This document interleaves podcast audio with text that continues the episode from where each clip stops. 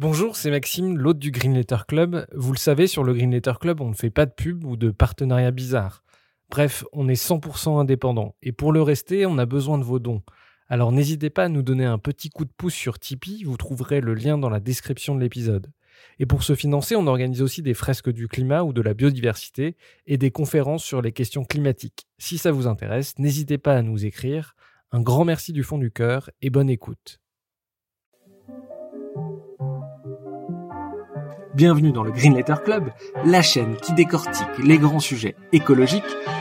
Aujourd'hui, nous allons parler des réfugiés climatiques, désertification, montée des eaux, cyclones dévastateurs. Partout, le climat se détraque et oblige les populations à migrer. D'où cette question, le réchauffement climatique va-t-il entraîner des migrations massives? Pour y répondre, nous avons invité François Gémen, professeur à Sciences Po, co-auteur de l'Atlas de l'Anthropocène et spécialiste des migrations climatiques. Euh, bonjour François Gémen. Bonjour.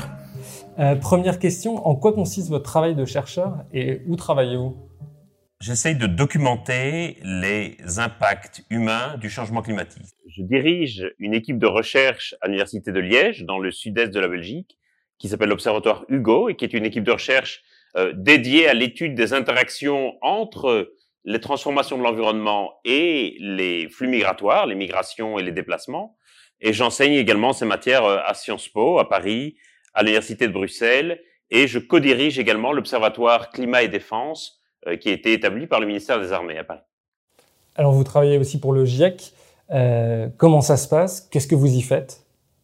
Alors le but du GIEC, c'est pas de produire de la recherche nouvelle, mais c'est de synthétiser les travaux de recherche existants dans un français ou plutôt dans un anglais aussi accessible que possible, de manière à ce que ces travaux de recherche soient accessibles au grand public et surtout aux décideurs. Et donc notre mission consiste à synthétiser l'ensemble de la littérature qui était produite sur le sujet qui nous a été assigné et en rédiger une synthèse aussi complète et aussi accessible que possible. Euh, en ce qui me concerne, je fais partie du deuxième groupe de travail qui porte donc sur les impacts du changement climatique et la vulnérabilité. Et au sein de ce deuxième groupe de travail, je suis plus spécifiquement affecté au chapitre qui traite des questions d'inégalité, de vulnérabilité et de développement. Et euh, comment ça se passe? Vous êtes payé? Vous êtes euh, c'est un travail bénévole? Alors non, beaucoup de gens pensent que les scientifiques du GIEC sont payés, pensent que c'est un travail à temps plein. En réalité, c'est un travail euh, qui est strictement bénévole et qui demande évidemment énormément de temps parce que non seulement il faut synthétiser l'ensemble des travaux scientifiques sur le sujet, il faut aussi répondre à l'ensemble des commentaires qui sont formulés sur les premières versions du texte. Et donc c'est quelque chose qui demande beaucoup de travail, beaucoup d'investissement et qui n'est pas euh, du tout payé. Donc c'est vraiment un service qu'on rend à la communauté.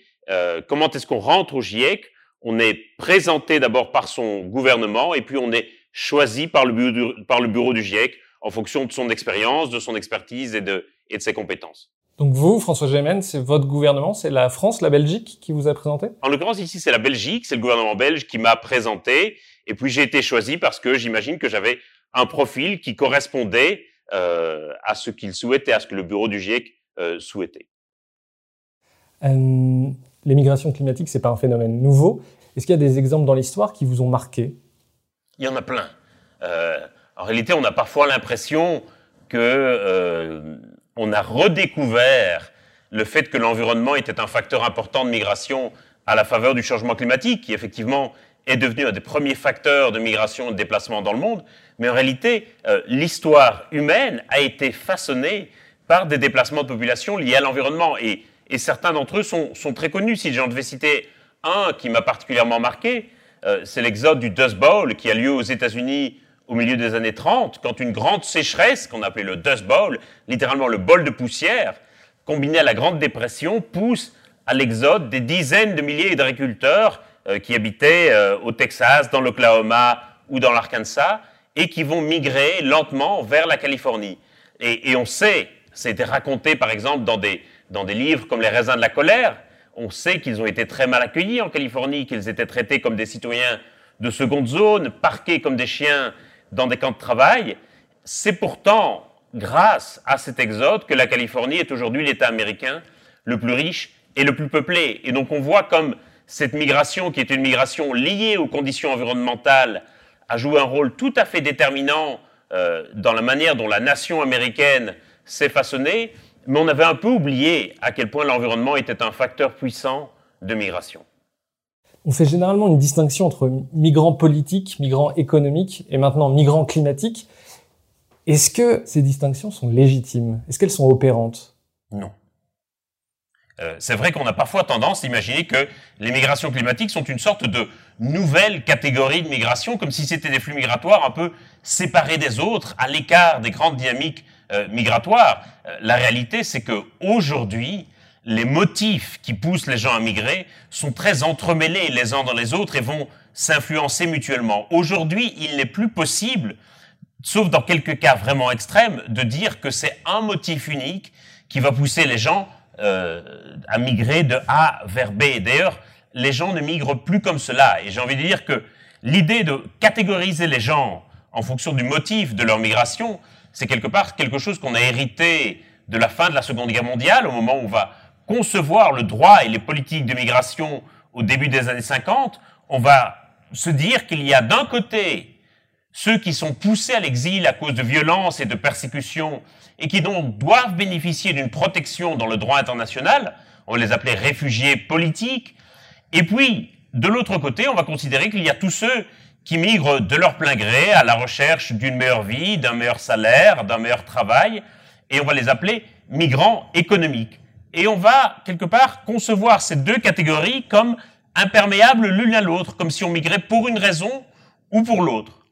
Et le problème, c'est que depuis le début des années 90, euh, la recherche avait mis en évidence que les mouvements migratoires étaient désormais beaucoup plus éclatés, étalés dans le temps et l'espace, qu'on ne pouvait plus lier le mouvement migratoire d'une personne à simplement un motif, mais que ces motifs se mêlaient les uns aux autres, et que, quelque part, depuis la crise des réfugiés euh, qui a commencé en Europe en 2014-2015, on a ressorti cette dichotomie entre réfugiés politiques et migrants économiques comme si c'était une manière de justifier les politiques d'asile et d'immigration mises en place en Europe, comme si c'était une manière de justifier le fait qu'on accueille les réfugiés, mais qu'on renvoie chez eux les migrants économiques, comme s'il s'agissait de renvoyer des marchandises à leurs expéditeurs.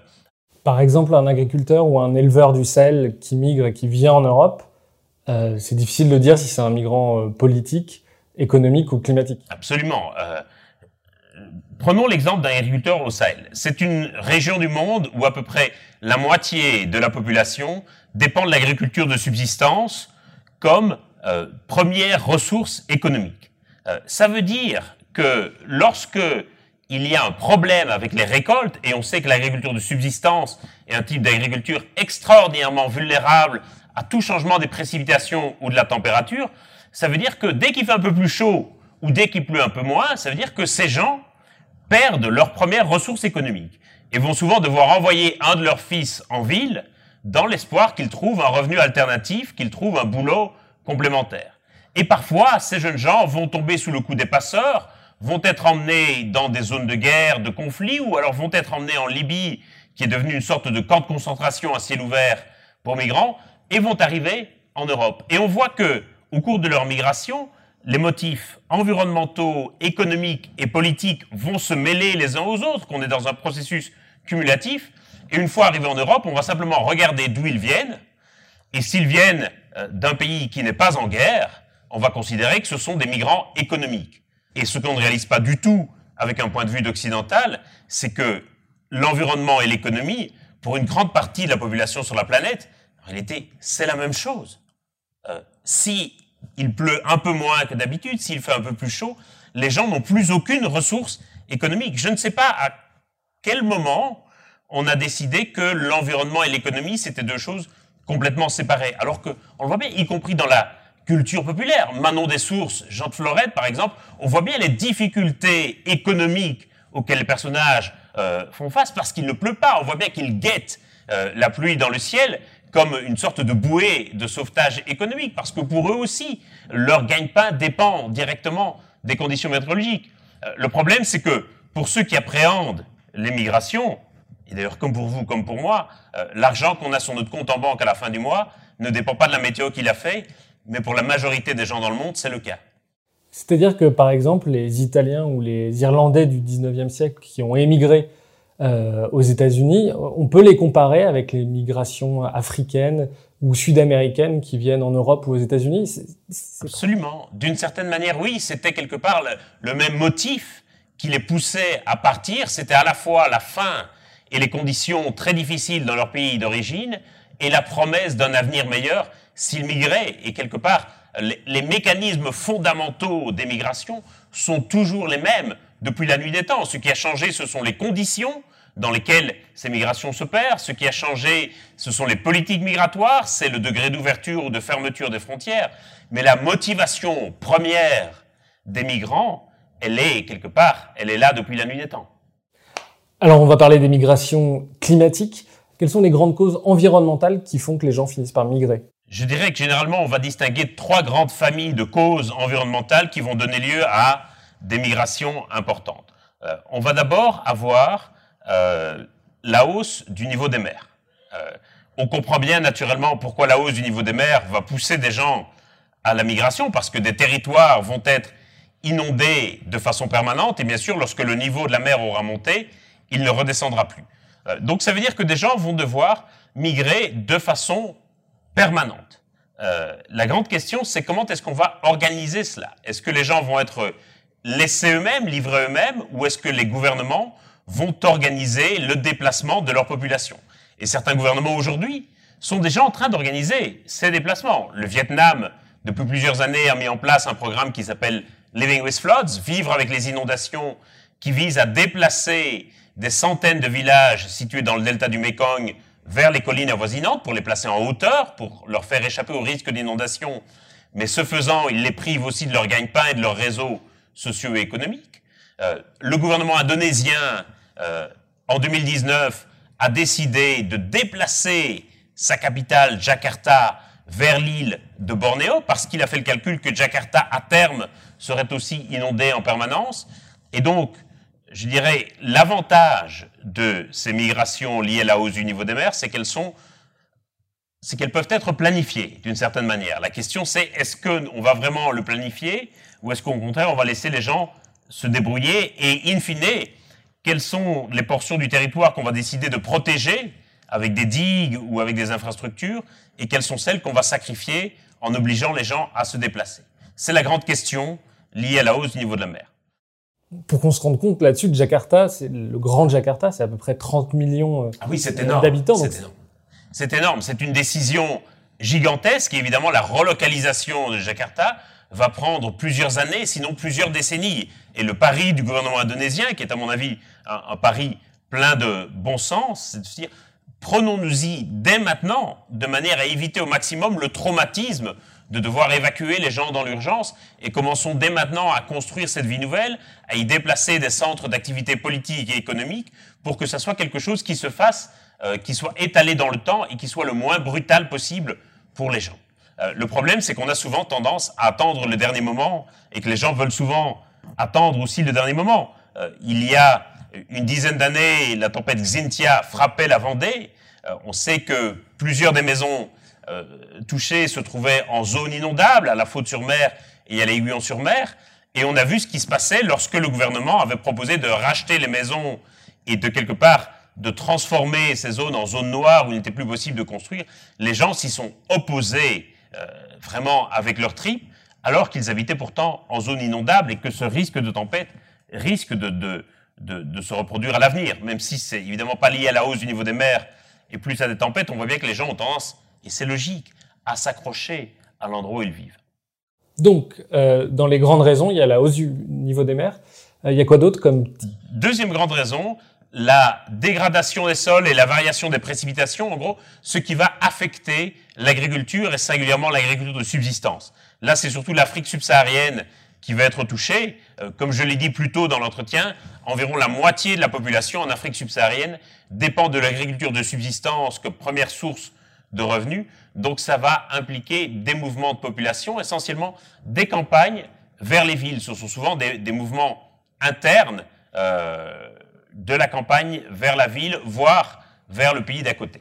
Est-ce qu'il y a d'autres grandes raisons, du coup, qui expliquent les migrations climatiques J'ai la troisième grande raison, ce sont les catastrophes euh, liées euh, au dérèglement de l'environnement et singulièrement euh, au dérèglement climatique.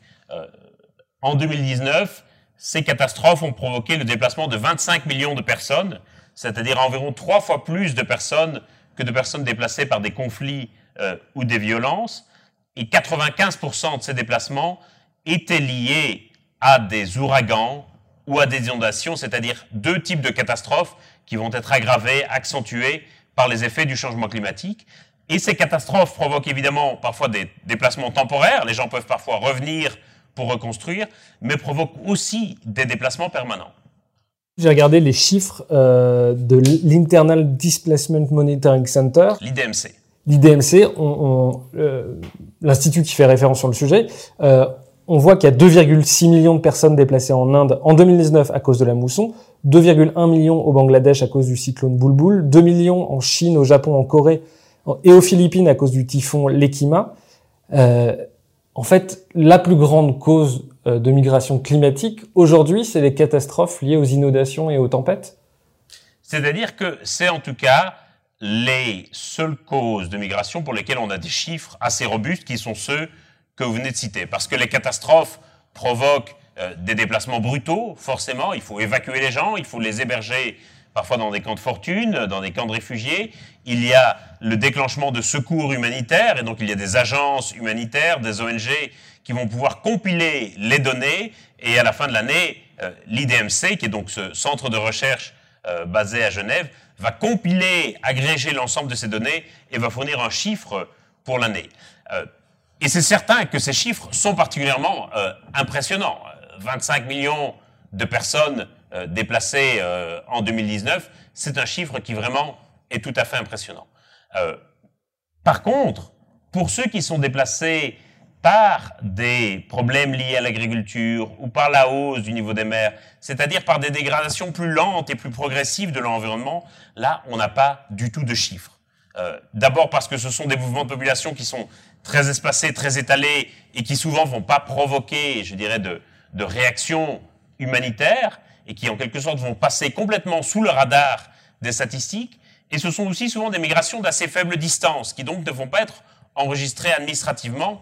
Et donc aujourd'hui, si on ajoute en plus le fait que les motifs de migration s'entremêlent les uns aux autres, dans le cas d'une catastrophe naturelle, c'est assez clair, vous voyez pourquoi les gens évacuent.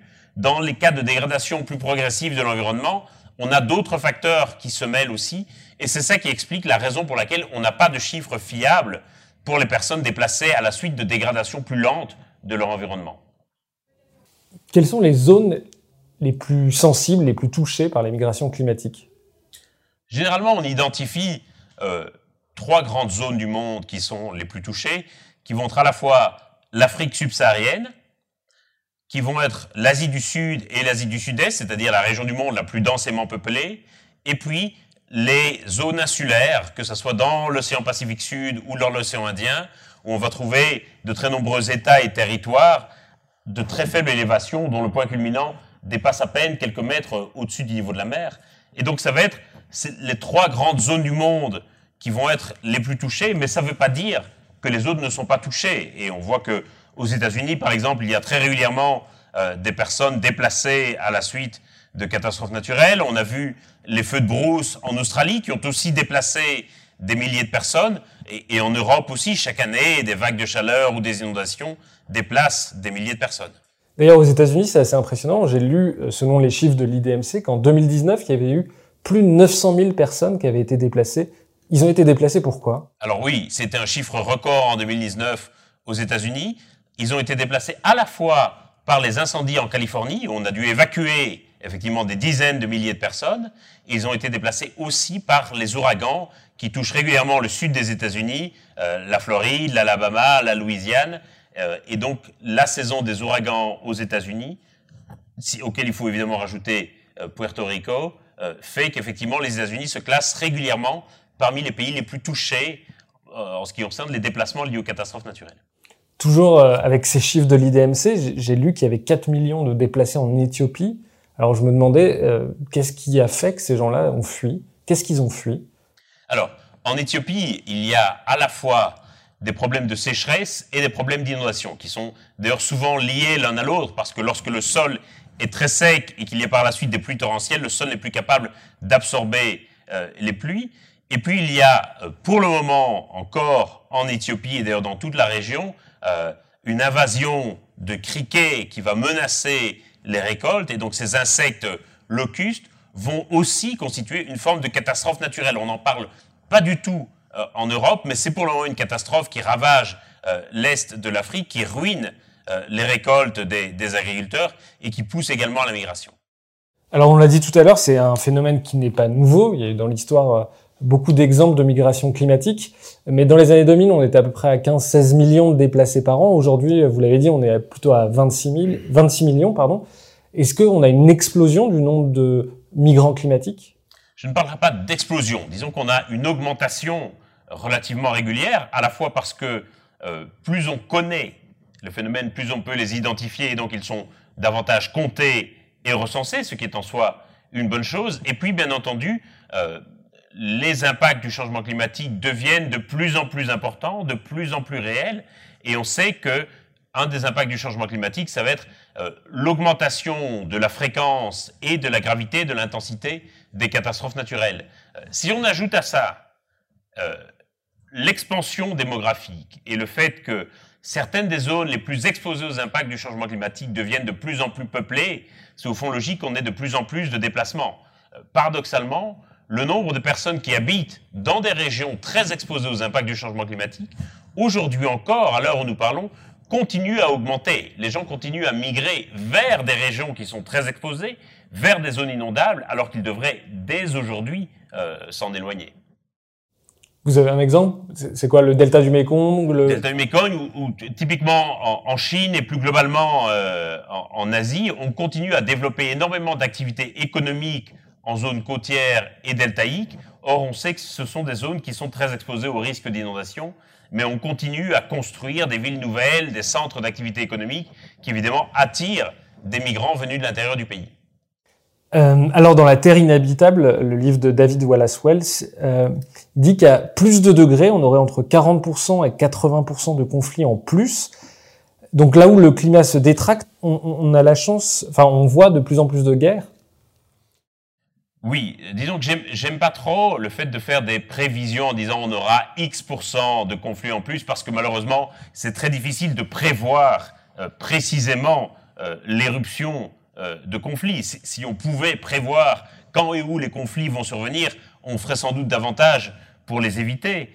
mais il est certain que les dérèglements climatiques sont un facteur important de tension, notamment de tension pour les terres et que si ces tensions ne sont pas gérées, elles peuvent naturellement euh, dégénérer en conflit. On voit par exemple aujourd'hui en Afrique de l'Est qu'une grande partie des tensions et des conflits qui ravagent la région, euh, que ce soit en Somalie, que ce soit au Soudan ou au Soudan du Sud, euh, on voit que ces conflits sont quand même très directement liés à la dégradation des terres, au fait que les agriculteurs et les bergers n'ont plus suffisamment de terres, soit pour cultiver, soit pour faire paître leurs bêtes, et donc doivent se mettre à la recherche d'autres terres qui sont souvent occupées par d'autres groupes, d'où des tensions pour l'usage et pour l'occupation de ces terres. Et donc on voit effectivement que euh, il y a un lien profond entre les dérèglements climatiques et l'occurrence de tensions à certains endroits euh, du globe, et que effectivement, si on ne prépare pas dès à présent les mécanismes qui permettront d'apaiser ces tensions, elles risquent fort de se transformer en conflit. C'est quoi, par exemple, les, conflits qu'il y a au Soudan ou au Soudan du Sud? Comment ils se matérialisent? Quel est le rapport avec le, climat? Très, simplement, on a euh, des conditions météorologiques qui se dégradent et qui font qu'une grande partie de la population ne peut plus utiliser les terres qu'elle occupe. Et donc, on a des populations qui vont se mettre en quête d'autres terres, mais qui vont souvent être occupées par d'autres populations, parfois par des groupes ethniques différents, et on va avoir, en se rajoutant à cela, des régimes fonciers, parfois coutumiers, qui vont être défavorables à tel ou tel groupe de la population, et parfois un pouvoir politique qui va en rajouter pour envenimer les choses. Euh, vont se former très souvent toute une série de groupes armés, parfois de groupes rebelles, qui vont proposer aux populations de défendre leurs terres contre des, volontés d'accaparement en échange de recrues. Et c'est comme ça que toute une série de milices et de groupes armés vont se former et vont se combattre. On le voit très bien aussi dans la région du lac Tchad, euh, où l'assèchement du lac Tchad a conduit toutes les populations qui dépendaient du lac à migrer, et c'est comme ça que toute une série de groupes rebelles liés de près ou de loin à Boko Haram se sont formés et continuent à prospérer encore à l'heure actuelle avec la promesse aux populations de protéger leurs terres en échange de nouvelles recrues qu'elles leur fournissent.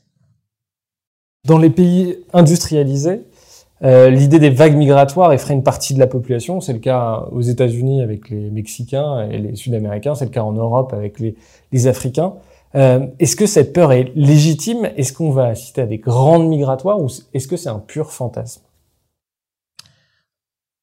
Je dirais, toute peur en soi est légitime. La, peur, c'est un sentiment, et donc qui serais-je pour dire aux gens qu'ils n'ont aucune raison d'avoir peur ou, ou, de ne pas avoir peur? Il, y a des gens qui ont des peurs euh, complètement déraisonnées, euh, certaines choses. Il y a plein de gens, par exemple, qui ont peur de monter dans un avion alors qu'on sait que c'est le moyen de transport le plus sûr. Euh, pour autant, c'est pas pour autant qu'on va dire votre peur est illégitime. Ça va rien résoudre à leur peur de monter dans un avion. Donc je crois que vraiment ce qui est important, notamment quand, quand on est chercheur et quand on travaille sur ces questions, c'est d'essayer de, comprendre et de reconnaître que parfois euh, les gens vont plaquer sur l'immigration toute une série de craintes, toute une série de peurs qui parfois vont les renvoyer à eux-mêmes. Il y a certaines incertitudes concernant leur identité, leur identité collective, euh, concernant euh, le bien commun, concernant parfois la, la, nation, si on veut employer euh, des grands mots.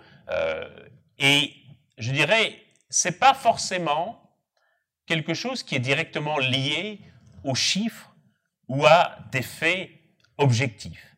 Euh, c'est certain que si on regarde les chiffres, on peut se dire il n'y a pas de raison d'avoir peur. C'est-à-dire qu'il n'y a pas davantage d'étrangers en France euh, qu'il y en avait il y a euh, 20 ou 30 ans aujourd'hui. Euh, et donc il faut, je crois, par rapport à, à, à, ces peurs et à ces craintes concernant le nombre de personnes euh, qui viendraient ou le nombre d'étrangers qu'il y aurait dans la population, euh, je pense qu'il faut d'abord pouvoir les, les reconnaître euh, et reconnaître que c'est pas parce qu'on a peur qu'on est forcément raciste ou opposé aux étrangers et que parfois il y a des situations de tension, parfois très localisées, face auxquelles les chiffres ne font rien. Je pense qu'une erreur qu'on a parfois faite en tant que chercheur, c'était de dire aux gens ne vous tracassez pas, regardez les chiffres, il y a X X milliers d'arrivées, et vous voyez que ça n'a rien changé.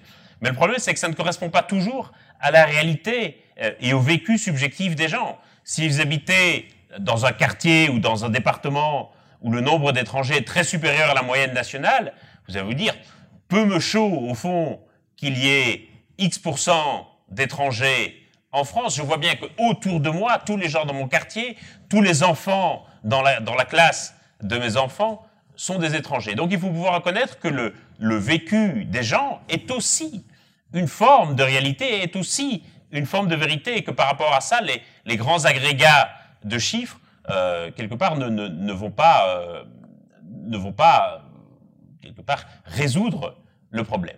Euh, la deuxième chose, je crois, qui est importante à dire euh, par rapport à ces peurs, c'est que la société française s'est toujours transformée. Euh, et que très souvent, quand les gens ont peur que la société soit transformée par les étrangers, quand les gens ont peur de ne plus retrouver ce qu'ils connaissent, euh, quand les gens ont peur au fond du changement, c'est souvent parce qu'ils vont fantasmer sur une sorte de société passée, sur une sorte de société un peu figée, alors que le propre d'une société et d'une société dynamique, c'est d'évoluer en permanence et donc d'accueillir aussi de, de, nouveaux arrivants. Mais aujourd'hui, quand on sait par exemple que l'Afrique euh, va doubler démographiquement euh, en, en, quelques années, je crois 2050, euh, ce que vous dites, c'est que les migrants vont plutôt aller dans les villes, grossir les villes, grossir Lagos, Kinshasa, Dakar, plutôt que d'aller en Europe. La très grande majorité des migrations en provenance d'Afrique, elles sont dirigées vers l'Afrique. C'est très frappant. On a souvent le sentiment que l'Afrique est une sorte de réservoir de population qui est prête à se déverser euh, sur l'Europe, mais la réalité c'est que seule une petite minorité des migrants en provenance d'Afrique euh, viennent jusqu'en Europe. La destination privilégiée pour les migrants qui viennent euh, d'un pays africain, c'est un autre pays africain. Et on a des circulations régionales qu'on ignore complètement en Europe, qu'on ne veut pas voir parce qu'on est focalisé sur la petite portion euh, de migrants africains qui viennent en Europe. Euh, globalement, même si on prend les dernières années, donc si on prend les, les, chiffres depuis les dix dernières années, donc depuis 2010, on voit que seuls 14% des migrants internationaux en provenance d'Afrique ont choisi l'Europe comme destination. 70% euh, des migrations internationales africaines restent en Afrique et il y a encore bien davantage de migrants internes, c'est-à-dire de gens qui ne franchissent pas la frontière de leur pays. C'est la même chose euh, entre les États-Unis et le Mexique? En réalité, pendant euh, tout un temps au cours de ces dernières années, il y avait davantage de personnes qui franchissaient la frontière des États-Unis vers le Mexique que du Mexique vers les États-Unis. Et donc, on a toujours le problème d'un effet de loupe où quelque part, on voit ce que l'on veut bien voir et on est complètement aveugle à toute une série de dynamiques migratoires euh, beaucoup plus globales. Et on est aussi, je crois, aveugle à une certaine forme d'équilibre entre les migrations. Quand on regarde l'ensemble des flux sur l'ensemble des régions du monde, on voit qu'on n'a pas euh, de, de régions qui se vident au profit d'une autre, mais qu'on a au contraire une certaine forme d'équilibre entre les grandes régions du monde. Il ne faut pas oublier non plus qu'au fur et à mesure que l'Afrique se développera, elle va offrir aussi de plus en plus d'opportunités économiques, y compris pour des jeunes Européens. Il y a aujourd'hui déjà davantage d'Européens qui migrent vers l'Afrique ou vers les pays du Sud. C'est un des flux migratoires qui connaît la plus forte augmentation de ces dernières années, l'émigration du Nord vers le Sud. Euh, est-ce qu'il y a des États qui pourraient être ou qui sont déstabilisés par de fortes vagues migratoires? Euh, On l'a vu autour de la Syrie, euh, je pense notamment au Liban, quand il y a des conflits, il y a un risque de déstabilisation qui est fort. Euh, Est-ce qu'il y a des États aujourd'hui qui pourraient être déstabilisés par des migrations? Bien sûr. les migrations peuvent être un facteur important de déstabilisation de certains États si elles ne sont pas organisées, si elles ne sont pas gérées. Et le problème aujourd'hui, c'est que beaucoup d'États, beaucoup de gouvernements se trouvent encore dans une posture strictement réactive face aux migrations. C'est-à-dire considèrent qu'ils vont devoir chercher à quelque part résister aux migrations plutôt que d'essayer de les organiser de façon proactive pour que ça se passe au mieux dans l'intérêt de tous. Et, et c'est souvent une question de manque de courage ou de faiblesse politique que de refuser de vouloir organiser ces migrations. Et effectivement, si d'un coup on a une sorte de migration de masse, il y a parfois des risques de déstabilisation parce que parfois certains marchés du travail peuvent se trouver débordés, parce que ça peut créer une inflation des prix, notamment une inflation des prix de l'immobilier, euh, une inflation des prix des denrées alimentaires. C'est ce qui s'est produit euh, en Syrie, notamment au cours de la sécheresse qui a duré de 2007 à 2011 et qui a provoqué une migration interne importante dans le pays. Euh, il y a aussi des pays qui sont déstabilisés par le départ de leur population.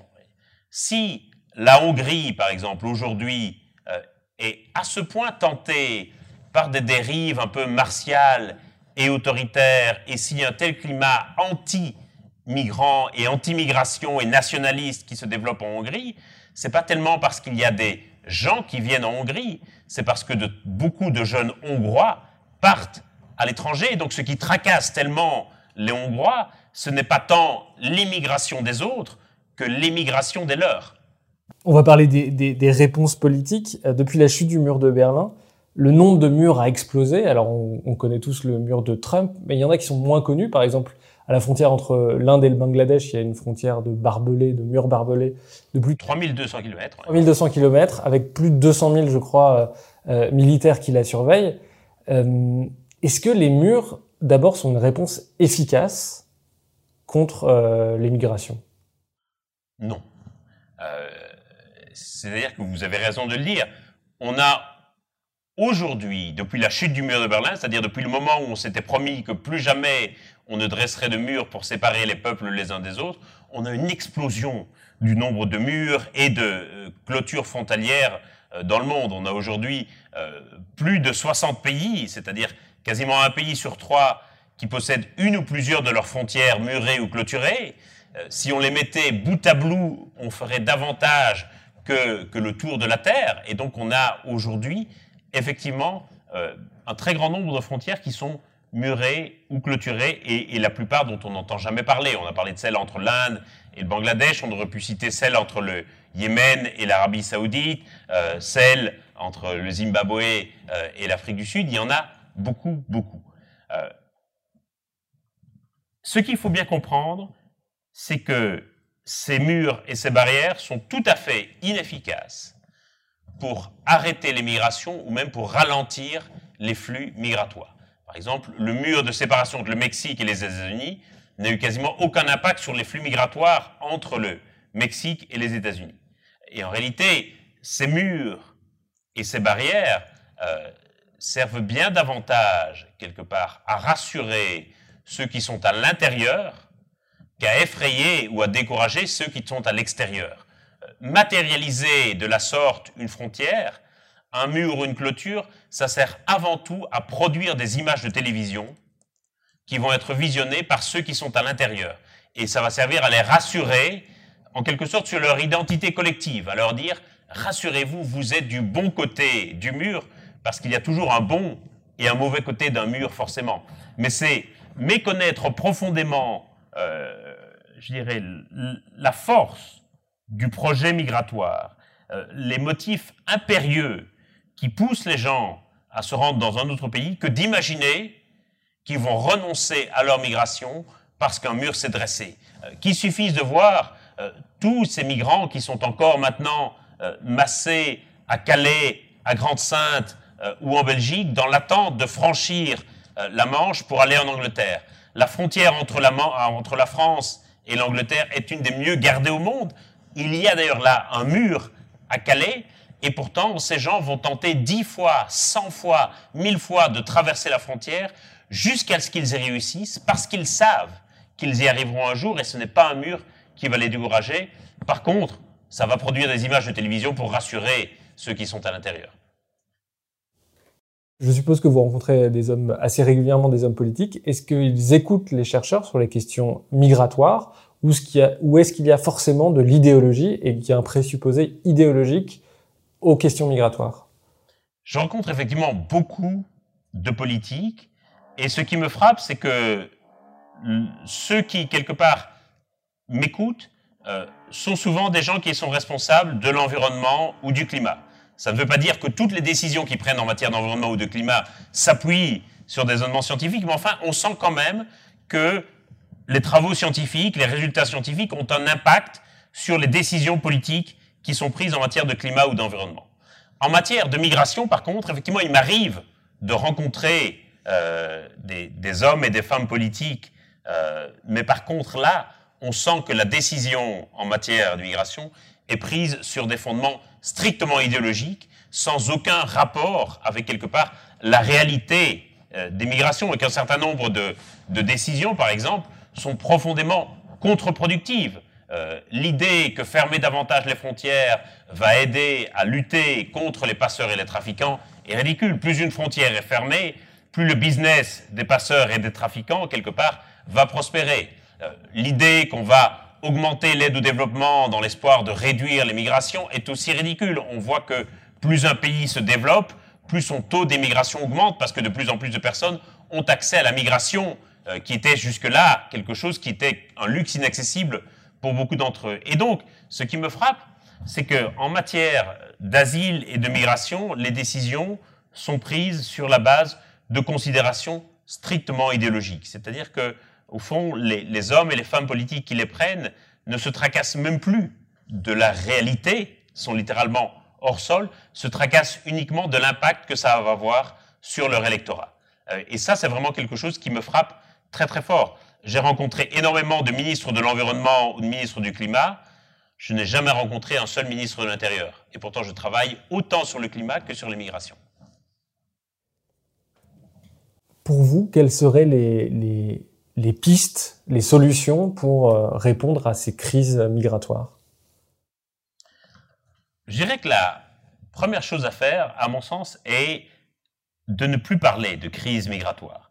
Et quelque part, en, en perpétuant cette rhétorique et cet imaginaire de crise, on associe dans l'esprit des gens l'immigration à un problème à résoudre ou une crise à gérer. Et c'est quelque chose qui ne fait que profiter aux nationalistes et aux extrémistes qui ont parfaitement compris quelque part que leur, leur vivier électoral euh, était un vivier de crise et que plus, quelque part, on va convaincre les gens qu'il y a une crise autour des migrations, plus ils vont se tourner vers celui qui crie le plus fort sur les réseaux sociaux ou sur les plateaux de télévision en prétendant pouvoir les résoudre. Euh, je crois vraiment ce que ce que nous devons faire, c'est d'arrêter de considérer l'immigration comme une sorte de problème conjoncturel auquel nous devrions résister. Euh, l'idée de vouloir contrôler, juguler, maîtriser les flux migratoires est une idée assez vaine. C'est comme si on essayait euh, d'empêcher le jour de succéder à la nuit. Je pense qu'on doit quelque part faire une sorte de révolution mentale ou culturelle et accepter le fait que les migrations sont une transformation structurelle de nos sociétés et qu'il en a toujours été ainsi depuis, depuis le début de l'histoire de l'humanité et quelque part et que le mieux qu'on puisse faire en acceptant que la migration est à la fois une transformation structurelle de nos sociétés mais aussi un droit fondamental des individus, c'est d'essayer de voir comment on peut les organiser au mieux au bénéfice de chacun, au bénéfice de ceux qui migrent évidemment, mais aussi au bénéfice des sociétés qui les reçoivent et de leur société euh, de départ, d'origine. Qu'est-ce qu'il y a dans, cette rhétorique euh, de la crise migratoire, le fait par exemple de systématiquement euh, parler du poids économique des migrants, par exemple, euh, ça montre cet état mental dont vous parliez? Oui, moi je suis frappé par exemple du, nombre d'études ou de débats qu'on a sur le coût économique des migrations. C'est le segment de la population qui reçoit le plus d'attention en termes d'études de savoir si les migrants ou la migration sont une chance pour nos économies ou un fardeau pour nos économies. Imaginons un seul instant qu'on ait ce type de débat avec d'autres segments de la population. Imaginons qu'on ait des couvertures de magazines qui demandent les handicapés, un fardeau ou une chance pour l'entreprise? Imaginons qu'on ait des couvertures de magazines ou des débats à la télévision en disant les vieux, un boulet pour nos sociétés? Ou une opportunité à exploiter Ça choquerait tout le monde, ça fera un tollé gigantesque. Pour les migrants, on se permet d'avoir ce type de réflexion. C'est au fond comme si on considérait qu'ils ne faisaient pas vraiment partie de la société, que quelque part, on pouvait se permettre à leur égard d'avoir une sorte de réflexion strictement utilitariste, où on considère finalement que les migrants sont les bienvenus uniquement s'ils rapportent de l'argent à la société. Mais regardez-moi, moi qui suis un chercheur et un professeur d'université, financé sur de l'argent public, dont toutes les recherches ou quasi sont financées avec de l'argent public, je représente une charge énorme pour les finances publiques. Avec ce type de raisonnement, on considérait que je suis moi un énorme fardeau pour la société. Je coûte énormément et je ne rapporte rien. Il faut qu'on se débarrasse d'urgence des chercheurs. Euh, c'est la même chose pour plein de gens. Et quelque part, tous et toutes, à différents moments de notre vie, nous allons représenter une charge pour les finances publiques et à d'autres moments, nous allons rapporter de l'argent. Mais c'est le principe de solidarité nationale qui fait qu'on accepte que les enfants, que les étudiants et que les personnes âgées coûtent de l'argent à la société, que les personnes qui sont malades coûtent évidemment davantage d'argent que les personnes qui sont en bonne santé, mais c'est le principe de la solidarité nationale. C'est ce qui nous relie tous ensemble, les uns aux autres, les unes aux autres. C'est cette idée que nous faisons tous ensemble société et que ceux qui rapportent de l'argent sont solidaires de ceux qui coûtent de l'argent parce que nous savons que tous et toutes, à un moment de notre vie, nous avons coûté ou coûterons de l'argent et qu'à un autre moment, nous en rapporterons. Et on ne voit jamais, quelque part, les coûts de la migration et les coûts de l'accueil, effectivement, ça coûte de l'argent d'accueillir les gens. On ne le voit jamais comme un investissement. Pourtant, ça nous paraît évident quand on envoie des enfants à l'école ou à l'université. Ça coûte une fortune d'envoyer des étudiants à l'université. Mais tout le monde se rend bien compte que c'est un investissement pour l'avenir, un investissement pour la société. Personne ne va dire aux gens, Surtout, on arrête l'école à 16 ans et tout le monde va sur le marché du travail à 16 ans et personne ne fait d'études supérieures. Personne ne ferait ça. Tout le monde a bien compris que c'est un investissement. On ne veut pas faire la même chose pour les migrants et ça doit nous interroger, je crois, profondément sur la manière dont nous les considérons dans la société. Euh, et euh, pour revenir à cette rhétorique de crise, les nationalistes et les extrémistes ont parfaitement compris tout le bénéfice qu'ils pouvaient tirer de cette rhétorique de crise. Lorsqu'on est dans une forme de crise, que ce soit une crise économique, sanitaire euh, ou terroriste, il y a un mouvement naturel de repli sur soi et de fermeture des frontières. Euh, nous enregistrons cette interview alors que nous sortons peu à peu du confinement et de la crise du Covid-19 ou de la Covid-19, selon qu'on sera puriste ou non.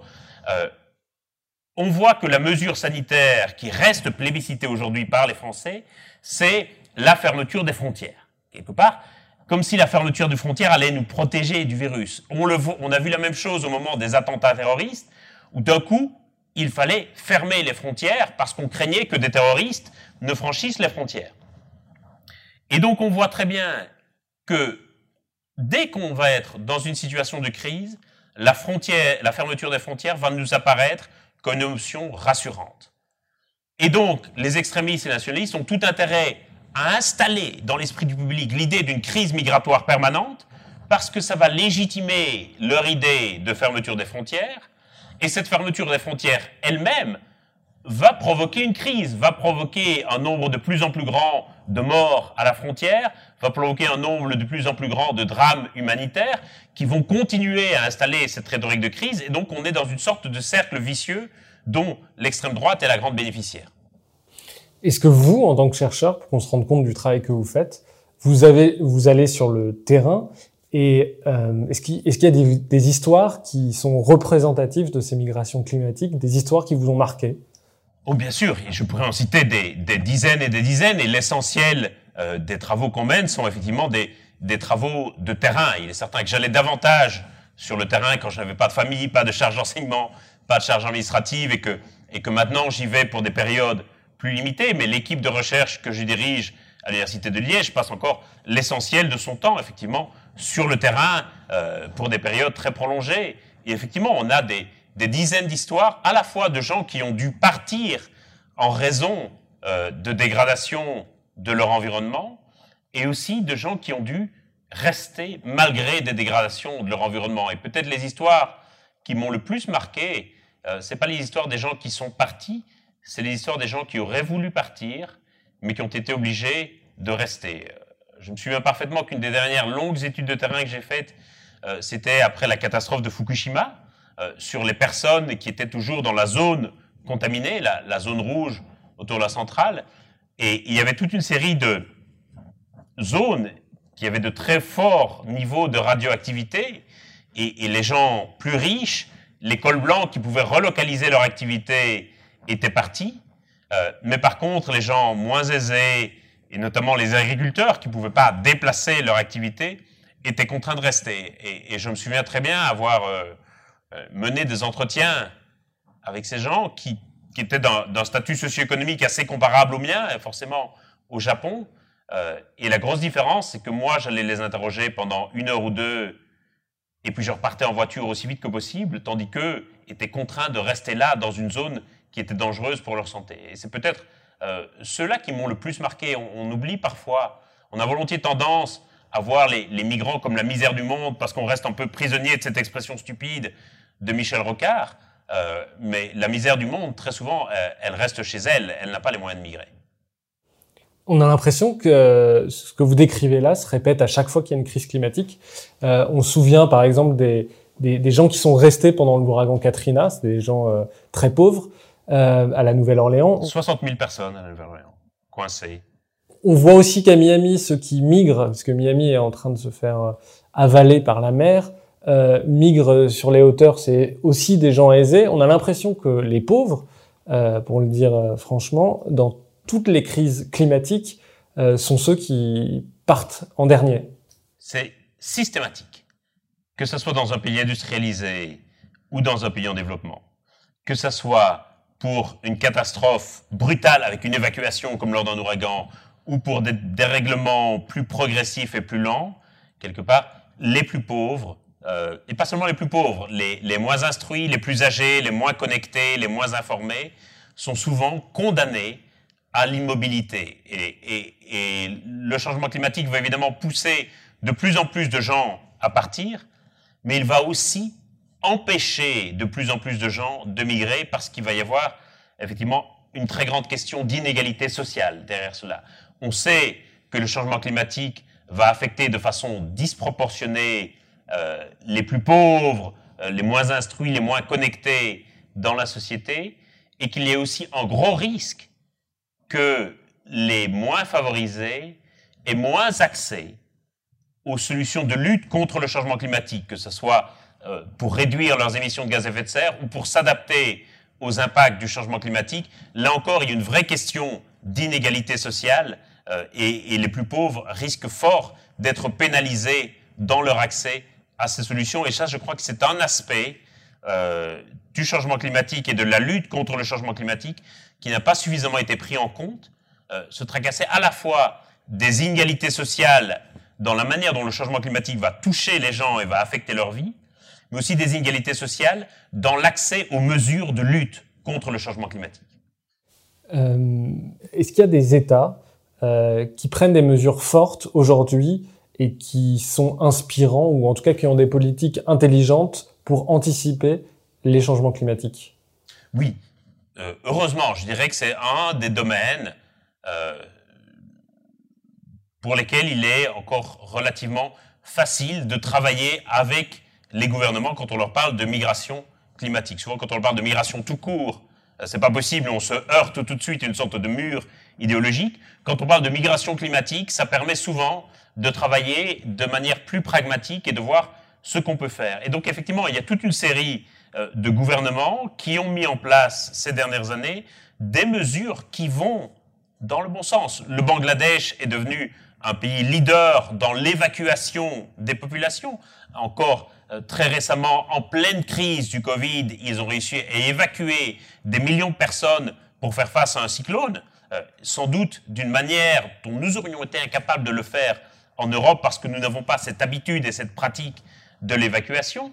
Euh, un autre exemple positif que je veux donner, c'est euh, la signature euh, à la fin de l'année 2019, si je ne dis pas de bêtises, en tout cas il y a quelques mois, d'un accord de libre circulation entre pays d'Afrique de l'Est, qui vont créer leur espace de libre circulation à la manière de Schengen en quelque sorte, pour faciliter les déplacements, notamment des populations qui doivent migrer à la recherche d'autres terres et pour permettre que le franchissement de frontières se fasse de manière plus facile. C'est typiquement un accord progressif en matière de migration, très directement lié aux impacts du changement climatique. Donc c'est quand même, euh, je dirais, un, terrain ou un domaine dans lequel on a de nombreuses avancées. Ça ne veut pas dire que le gouvernement font tout bien, et je ne cherche pas ici à, à, distribuer des bons points au gouvernement, mais enfin, on voit quand même des avancées euh, dans le bon sens.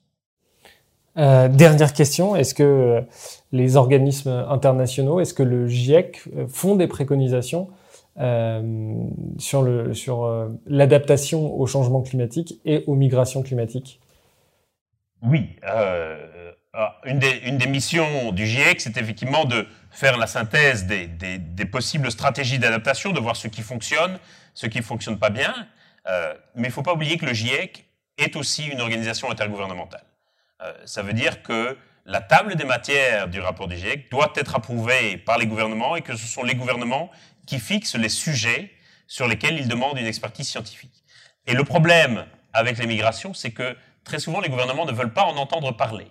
Euh, et que donc, autant dans le rapport du GIEC, et je sens déflorer le, le prochain rapport, on va parler beaucoup, beaucoup de migration, mais ça ne sera pas identifié dans un chapitre en particulier avec des recommandations particulières, parce que les gouvernements ne veulent pas les entendre.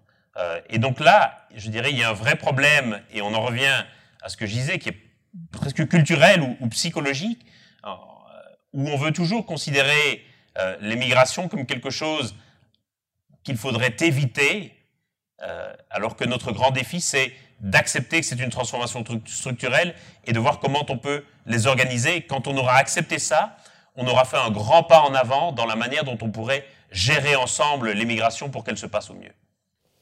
Vraiment, dernière question. Euh, il y a un fantasme depuis quelques années de justement des, des, des très riches qui puissent migrer en Nouvelle-Zélande, en, en, Scandinavie, créer des bunkers. Est-ce qu'on voit dans les chiffres, dans les faits, euh, une migration climatique des ultra-riches? Assez peu. Ce qu'on voit comme euh, migration des ultra-riches, c'est qu'on voit un achat de passeports. Il y a aujourd'hui toute une série de pays qui vendent leur nationalité aux plus offrants, y compris dans l'Union européenne. Par exemple, un pays comme Malte vend la nationalité maltaise contre monnaie sonnante et trébuchante. Et donc, si vous investissez plusieurs milliers, sinon millions d'euros euh, à Malte, vous avez la nationalité maltaise. Et pour toute une série de gens qui sont parfois recherchés par la police ou par la justice dans leur pays, c'est parfois très intéressant de pouvoir troquer leur nationalité contre une nationalité européenne. Et donc on a un business aujourd'hui des passeports avec des agences spécialisées dans l'acquisition de nationalités euh, qui quelque part a parfois un côté assez révoltant et notamment toute une série de paradis fiscaux, Saint-Kitts, et d'autres qui vendent leur nationalité quasiment au plus offrant. L'île Maurice faisait pareil euh, jusqu'à il y a quelques années encore. Si vous achetiez une villa à Maurice, vous obteniez du même coup la nationalité mauricienne. Et donc ça, euh, ça se voit et c'est très documenté, et c'est une migration des, des ultra-riches. Jusqu'ici, j'ai pas encore vu véritablement de gens qui achetaient un bunker dans des zones protégées du changement climatique, euh, mais par contre, on voit le recours de plus en plus à des solutions d'adaptation privée. Par exemple, il y a désormais des pompiers privés qui ont la charge de défendre certaines villas des incendies, notamment en Californie, ça avait beaucoup choqué de voir que euh, certains riches propriétaires avaient engagé des pompiers privés pour protéger spécifiquement leurs propriétés. Et donc on va avoir aussi une grande inégalité effectivement dans l'accès aux mesures d'adaptation. Mais ce qui est très frappant, c'est que effectivement, si vous êtes très riche, vous pouvez quelque part changer de nationalité assez facilement, acquérir une autre nationalité. Euh, si par contre vous n'avez pas les moyens, vraisemblablement vous ne pourrez même pas voyager parfois même pas dans le pays d'à côté. Euh, l'idée de pouvoir voyager, l'idée de pouvoir migrer, ça reste malgré tout un privilège de riches, y compris dans des pays d'origine en développement. François Gémen, un grand merci d'être venu dans le Green Letter Club et à bientôt. À bientôt.